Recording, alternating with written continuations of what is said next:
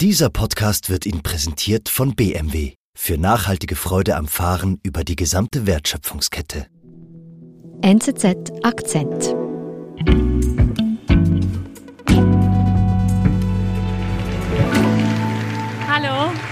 Mein Name ist Verena. Ich bin die vierte Generation von Balsen. Wir backen seit 130 Jahren Kekse. Das ist Verena Balsen bei einem ihrer vielen Auftritte. Sie kennt man vom Kekshersteller Balsen, vor allem Leibniz-Keks oder Pickup zum Beispiel. Ich würde gerne mal heute nicht versuchen, irgendwas vermeintlich Schlaues zu sagen, sondern ich würde gerne sagen, was ich wirklich denke und wirklich ehrlich sein. Sie ist Ende 20 Sie hat rote Haare, sie trägt gerne Latzhose und ist so ganz natürlich in ihrem Auftreten. Und sie hat so viele innovative Ideen, dass sie in das Unternehmen einsteigt vor knapp drei Jahren, um die Firma in die Zukunft zu führen. Doch diesen ambitionierten Plan umzusetzen, wird für die junge Unternehmerin nicht einfach, sagt Katharina Bracher. Und Verena Balsens Geschichte zeige, wie groß die Kluft ist zwischen den Babyboomern und den Millennials.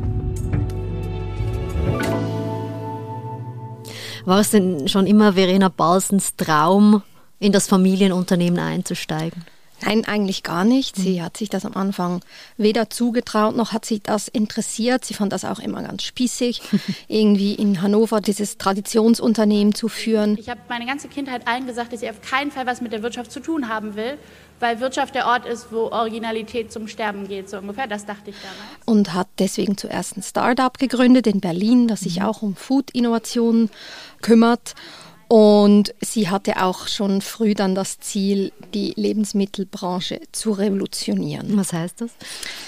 Also sie hat sich äh, viele Gedanken gemacht über Rohstoffe und über Nachhaltigkeit vom Anbau von Rohstoffen, aber auch Alternativen zu finden zur Milch zum Beispiel oder zu Zuckeralternativen auch. Mhm, also die Generation, die sich Gedanken macht über gesunde Ernährung.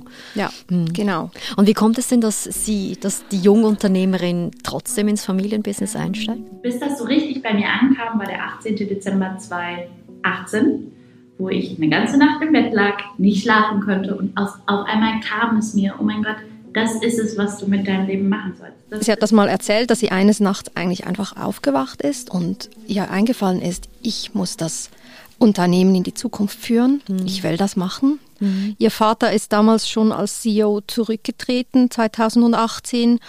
Und sie hat einfach auch mit dem Antrieb, dass diese Tradition Bals nicht sterben darf, dass auch so die Ideen ihres Urgroßvaters, der auch damals die Lebensmittelindustrie mit revolutioniert hat, mhm. sie wollte seinen Gedanken oder seinen Geist weiterführen im Unternehmen. Mhm. Und zwar hat Urgroßvater Balsen 1888 dieses Buttergebäck entdeckt in Großbritannien und hat es nach Deutschland gebracht. Okay. Und ähm, hat dann auch das Wort Keks geprägt. Inwiefern? Zuerst wollte er das Gebäck Cakes nennen mhm. und die Deutschen konnten das nicht aussprechen. Sie sagten dann Kacke oder Oje. Kackes. Und deswegen ja, hat er dann irgendwann Keks K-E-K-S erfunden eigentlich und okay. das Wort wurde später dann auch in Duden aufgenommen. Mhm. Und was noch war, er hatte das Fließband nach Europa gebracht, das gab es damals noch nicht, hat aus Chicago mitgebracht und er hat auch die erste haltbare Kekseverpackung erfunden, was ja. speziell ist, weil damals die Lebensmittel offen verkauft wurden. Mhm. Also schon eine richtige Revolution. Das war der Urgroßvater und Verena Balsen treibt das irgendwie an. Was macht sie denn jetzt, als sie beschließt, ins Business einzusteigen, ihre Familie? Wir haben eine Familienkarte aufgesetzt, wir haben Regeln aufgestellt, wie dieser Generationenübergang laufen soll. Also zuerst, ganz am Anfang muss sie wahrscheinlich die Familie davon überzeugen, weil eigentlich, äh, sie haben so eine Familienkarte, wäre es bestimmt gewesen, dass der Nachfolger des Vaters, des CEO, eine Ausbildung hat, mindestens einen Universitätsabschluss, hat sie schon mal nicht. Mhm. Dass man Erfahrung hat im Business, hat sie auch nicht. Und deswegen musste sie zuerst den Vater davon überzeugen. Das hat sie dann auch gemacht. Sie hat vorgeschlagen, dass sie nicht selbst CEO wird, sondern ein CEO an ihrer Seite gestellt wird. Mhm. Und sie ist dann der Chief Mission Officer, nannte mhm. sich das der so in die Zukunft gerichtet mehr die, die Geschäftsstrategie dann mitbestimmt. Okay, und wie beginnt Ihre Karriere als Chief Mission Officer? Also zuerst mal ein Jahr Vorbereitungsarbeit offenbar, die sehr lange gedauert hat, das alles auch ein CEO zu finden, der erste familienfremde CEO. Mhm. Und dann ist sie kurz vorm Lockdown dann, wurde dann verkündet, dass, dass sie also mit dieser Doppelspitze übernimmt. Keine einfache Zeit. Nein, mhm. keine einfache Zeiten. Da war es bereits so, dass sie, sie ist die meiste Zeit in Berlin und geht dann immer wieder an den Hauptsitz nach Hannover und tritt dort eigentlich als Quereinsteigerin auf, die keine Ahnung hat vom Keksmarkt. Sie ist auch nicht für das Tagesgeschäft zuständig, was damals auch sehr schwierig gewesen sein dürfte während der Pandemie. Mhm. Und man darf übrigens nicht vergessen, sie ist ja wirklich erst 26 damals, ja, als, sie an, als, sie angefangen hat. Mhm. Und sie beginnt wohl da so ein bisschen zu merken, dass es vielleicht sehr schwierig sein dürfte, weil sie auch eine ganz andere Person und Führungsperson ist als ihr Vater. Wie zeigt sich das denn? Also sie macht sich gleich ans Werk voller Enthusiasmus. Es zwar eine schwierige Zeit für das äh, Business, weil gerade äh, Lockdown begonnen hat. Sie kommt aber rein und sagt gleich, so geht es nicht weiter, wie wir in der Lebensmittelbranche generell mit Ressourcen umgehen. Mhm. Wir können nicht am alten System festhalten. Sie will auf Nachhaltigkeit setzen. Sie will auch den Umgang mit Rohstoffen verändern. Sie gibt viele Interviews, hat Auftritte, spricht über ihre Vision, also richtig gibt Gas. Aber wir als Firma, glaube ich, müssen die ganze Zeit darüber nachdenken, wie die Zukunft anders sein wird und wie wir dabei sein wollen. Aus dieser Zeit hört man Verena bei Auftritten auch wirklich, wie sie sehr mitreißend reden kann. Sie spricht zwar sehr schnell, sie spricht viel in Englisch, aber sie ist sehr authentisch, immer sehr natürlich. Äh, eigentlich so mehr Challenger in dieser äh, Branche, als dass ich wirklich Teil von ihr bin. Okay. Ihre Vision nimmt man ihr wirklich ab und sie kommt damit einfach auch sehr gut an. Gerade so in den Wirtschaftskreisen, jüngere Unternehmer, Start-up, die finden sie eigentlich toll ich will Geld verdienen und mir Segelyachten kaufen von meiner Dividende und sowas. Ich glaube nur wirklich, dass langfristig ich mit dem Weltverbessern mehr Geld verdienen kann. Sie gibt sich dort auch so ein bisschen als Kapitalisten mit moralischem Anspruch und das hat viele einfach beeindruckt. Wir sind gleich zurück.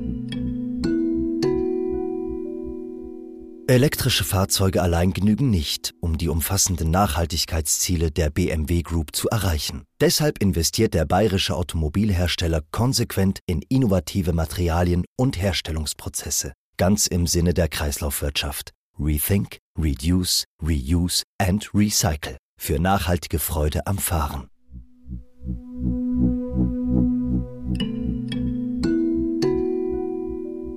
Klingt ja eigentlich nach einem guten Start, eben obwohl Corona ist und das wahrscheinlich für die Firma eine schwierige Zeit ist.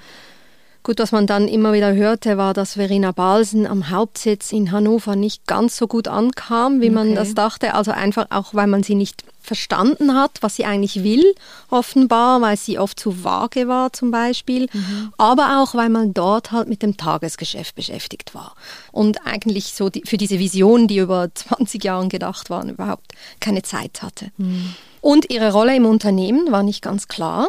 Die Mitarbeiter fanden sie nett, aber sie verstanden nicht, was sie wollte. Sie stand auch für einen ganz neuen Führungsstil. Bei uns in meiner Rolle ganz oft die Sorge, dass ich irgendwie zu emotional oder zu sperrig bin und dann bin ich traurig und enttäuscht, wenn was nicht funktioniert oder wütend und ohnmächtig, wenn ich das Gefühl habe, ich kann Dinge nicht verändern. Im Gegensatz zu ihrem Vater hat sie Schwächen und Emotionen sofort gezeigt. Sie nannte das radikale Verletzlichkeit. Okay. Also sie ist zum Beispiel reingegangen und hat gesagt, okay, guck mal, ich habe keine Ahnung, was ihr hier macht in mhm. Hannover. Ich habe auch keine Ahnung vom Keksmarkt. Aber ich sage euch, so geht es nicht weiter. Also das war schon eine ganz andere Art zu führen und hat wohl auch ein bisschen ihre Glaubwürdigkeit untergraben. Mhm. Und es ist schon speziell, wenn man sich vorstellt, dass eben eine junge 26-Jährige hier kommt in leitender Position und da über ihre Gefühle spricht. Also hat sie deshalb auch konkrete Schwierigkeiten in ihrer Arbeit? Also sie musste bestimmt für ihre ganz neuen Visionen kämpfen und konnte sich in vielen nicht durchsetzen, was aber nicht ganz klar ist, wo überall. Mhm. Was man sagen kann, sie hat trotzdem hat sie für Dinge gekämpft, die dann auch ankamen. Zum Beispiel hat sie die Verpackung geändert, die ja schon seit Jahrzehnten in diesem Gelb war. Und da hat sie eine neue Verpackung gemacht zum Beispiel. Das hat offenbar viel Widerstände gegeben.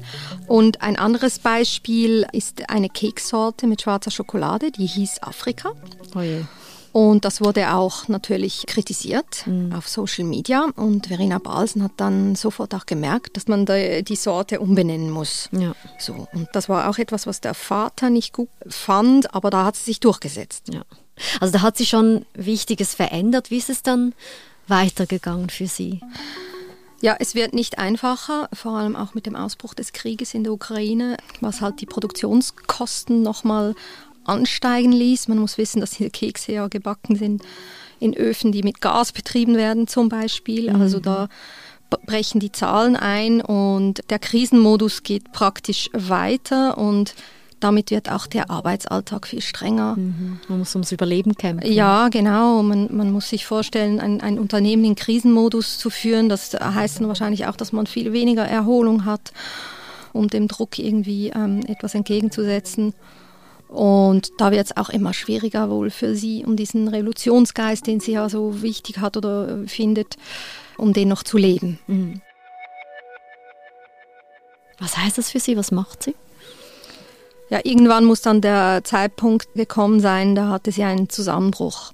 Mhm. Das war irgendwann im Sommer. Da hat sie an einem Geschäftstermin mit ihrem CEO in einem Weizenfeld irgendwo in Deutschland gestanden und hatte dann plötzlich Herzrasen, Erstickungsgefühle und es war ihr plötzlich klar, das ist eine Panikattacke, mhm. also ein Hilferuf der Psyche. Was macht sie, als sie das erkennt? Nicht lange darauf tritt sie von ihrer Position als CMO zurück. Also okay. sie verlässt das Familienunternehmen. Mhm. Und ähm, offenbar sind hier einfach die ganzen psychischen Belastungen zu groß geworden. Das ist ein radikaler Entscheid, oder? Sie erkennt, sie ist überfordert, ihr geht es nicht gut, ich muss da raus. Ja, und mhm. noch mehr, sie macht dann dieses Scheitern und dieses Erkennen von ich, ich muss da raus, macht sie öffentlich. Und zwar postet sie ein äh, sehr langes Statement auf LinkedIn auf Englisch, wo sie eben von diesem Vorfall im Weizenfeld erzählt. Okay.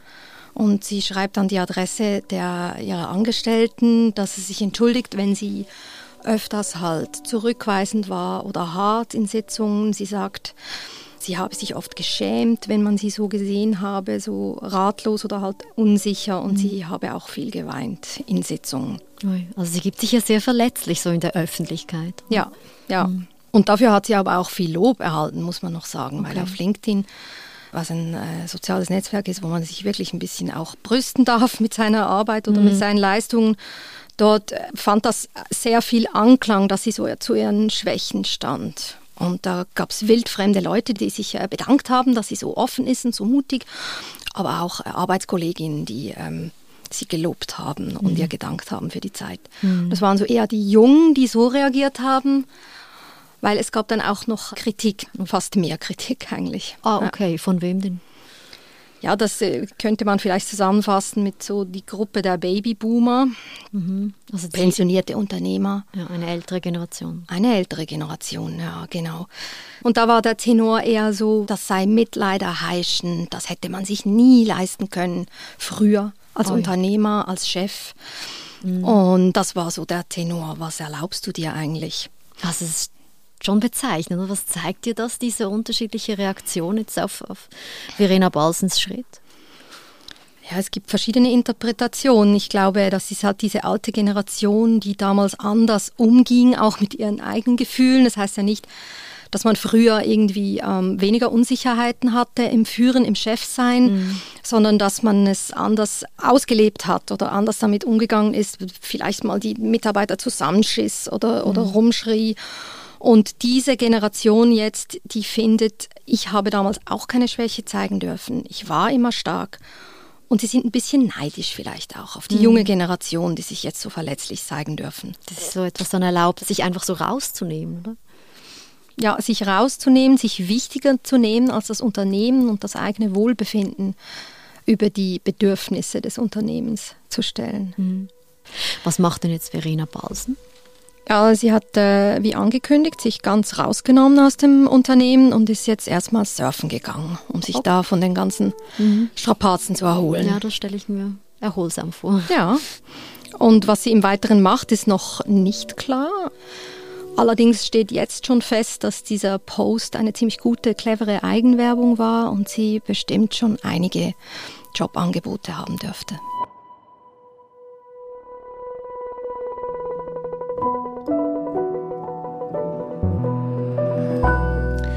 Katharina, vielen Dank für den Besuch bei uns. Bitte.